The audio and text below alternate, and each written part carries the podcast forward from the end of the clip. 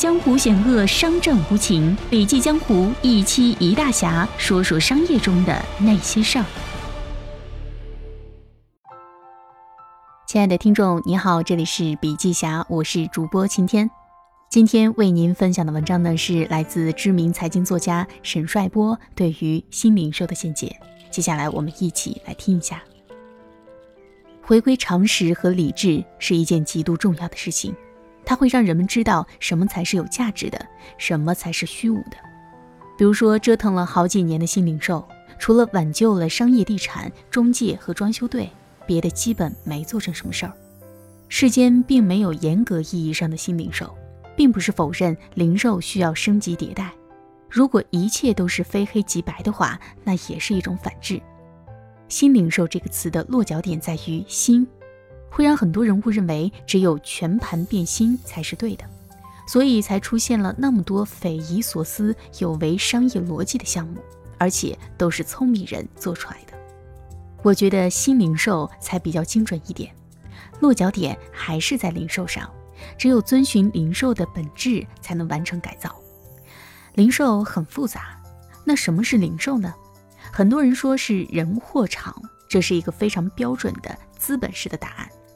事实上，知道人货场和你能不能做好零售是无关的。往往只有彻底精通库存、账期、供应链、陈列等一系列事无巨细的事情，才算是真正的零售人。零售之复杂，比耍耍嘴皮子要难多了。单店的 SKU 动不动几千个、几万个，涉及的供应商可能是几百、几千个。管理这些是要靠真本事，靠嘴巴是没有用的。那为什么零售商死了那么多呢？主要是因为库存和账期拖死人。零售再新，都绕不过最传统的部分。不管你是新零售还是新兴零售，都绕不开成本。事实上，很多商业地产坑的就是融资了的新零售公司。成本端先看大项，再看小项，不要觉得押金是小事。如果后期经营不善，提前歇业，押金基本是不可能收回来的。事实上，物业每年靠没收押金能赚很多钱。租金端真的是要一点点去磨，一点点往下谈，包括免租期等等，因为这些最后都会呈现在利润当中，一定是要有精算的过程。如果租金超过一个打平的值，基本是亏的。不要以为努力经营就会弥补。你的终端系统要成网络得跑起来，必须满足每一个网点的成本，不那么拼命也能打平，不然最后网点越多越绝望。零售赚的都是一块块积累起来的钱，所以花出去的时候一定不能手松，手一松，基本都是白干了。过去几年的新零售，不知道为什么很多家都做错了一件事情，那就是花巨资重新装修门店。并在陈列上改得很宽松，降低了品效。所以提高格调，但是降低了效率的方法都不是正确的方法。装修这事儿如果不分摊到足够时长里面，也是非常亏的。人力和损耗这里最大的深坑就是阴亏。很多时候一下子亏很多，你是会警觉的，但是阴亏你反而是无所谓的。结果一年之后却发现其实亏了很多。员工培训必须要有专业人士来培训，这件事情重要到甚至影响百分之五十以上的销售额。零售真的不是高大上的命题，说说就可以，细节太重要了。消费者最终只看细节，不看你的道理。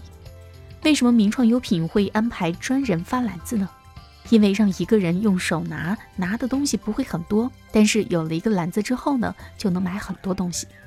为什么小饰品店要发托盘呢？也是同样的道理。这些细节是大道理不能解决的，但是这些细节能解决实际的销售问题。理发店、房屋中介的那种一起跳操、一起喊口号，存在一定是合理的，并且能存在这么多年都是有效的。你是不是新零售？主要是你的培训和管理能不能跟上时代的节奏，能不能让你的一线员工变成新时代的销售员？和你店里放不放机器人是没有什么关系的。很多人说无人零售才是未来，但是你看无人零售在中国基本快倒光了，因为他们都是琢磨包装和噱头，而不是实质性的问题。起码除了优衣库这种快时尚外的服装零售，销售员的引导作用太大了。多少女性因为一个好销售夸几句，订单就翻几番。好的服装销售就是会聊天，能哄人，讨人信任。对于无人零售，我觉得目前最好的应用还是自动贩卖机，适合高频刚需产品，少 SKU 运作，并且区域要密集，消费频次高，才能够打平后端维护的人员成本。无人零售店都是伪概念。因为他们只是没有销售员，还是需要一堆人去维护补货之类的。什么时候连维护都不需要人了，那么可能就真的是盘活了。如果你到日本去看一看，更加老龄化，人口更密集，自动贩卖机非常的发达，但是也没有什么无人零售店。零售在英文里叫 retail，这个词很有意思，tail 是尾巴的意思，意思是用长尾把货给卖掉。但是单一长尾都不能消化太多的量，所以过去的品牌都有总代、分代、批发商，最后才是零售商。那这个链路呢，导致的问题就是东西定倍率高。什么是定倍率呢？就是十元的成本定五倍卖五十元，定十倍卖一千元。只有这样呢，才能保证每个环节都有钱赚。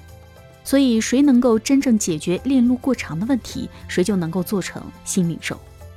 通过去掉中间过多的环节，只留下长尾侧和品牌侧，或许是解决目前行业问题的一条出路。这条路非常适合大平台，小玩家是没戏的，根本没有筹码去搅动整个市场。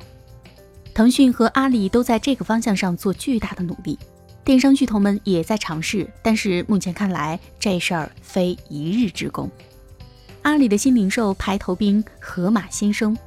我觉得成败是一半一半的。它的 app 就是它的会员制入口，一旦成为用户以后，可以极大提升下单率。生鲜品类又是高频且毛利比较高的很好的抓手，但是它的产品价位决定了它只能在城市的中产聚集区生存，而它的成本呢，决定了它必须在一定密度的地区开设。往老城区走一走，往外走一走，都不是很理想。今天中国的企业要抓住两个核心：产品和媒体。零售企业依靠零售商帮你卖东西的品牌亦是如此。如果你要做出一个性感的产品，无论是设计、性价比还是圈层锚定，哪个路线都一样需要产品和媒体，因为媒体是塑造品牌的核心力量。新零售项目若在产品和媒体上都不沾的话，离死就不太远了。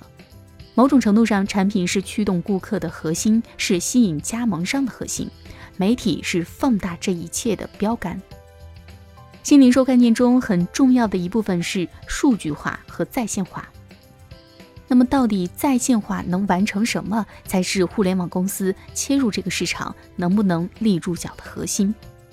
夫妻老婆店加盟互联网平台，他不关心你的理想，他只看你能不能增收。对于你来说，增收后能不能长期摁住它，让它留在你的平台是最重要的。我认为阿里提供了一个比较好的思路，那就是除了前端的数据流和信息流，在后端的资金流上，除了帮你收钱，更重要的是帮助很多小店解决资金压力和贷款问题。而腾讯呢，也在琢磨怎么给零售商赋能。但是对于腾讯来说，更重要的是如何用自己的优势去切入。神仙打架，我们围观。不管他们两家怎么样，对于大多数人而言，看明白自己能做什么和不应该做什么是最重要的，并且不要以探讨他们为乐。太过于高端、抓不住的东西都是空中楼阁。这其实和北京出租车司机讨论国家大事没有什么区别。尚美集团的董事长马英尧拥有三千五百家连锁酒店，也在做新零售的布局。我问他新零售的坑在哪里，他说坑就在这个“新”字上面。我亦觉得如此。再次重复开篇的第一句话：回归常识和理智是一件极度重要的事情，它会让人们知道什么才是有价值的，什么才是虚无的。好了，本期的音频分享到这里就结束了，感谢收听，我们明天见。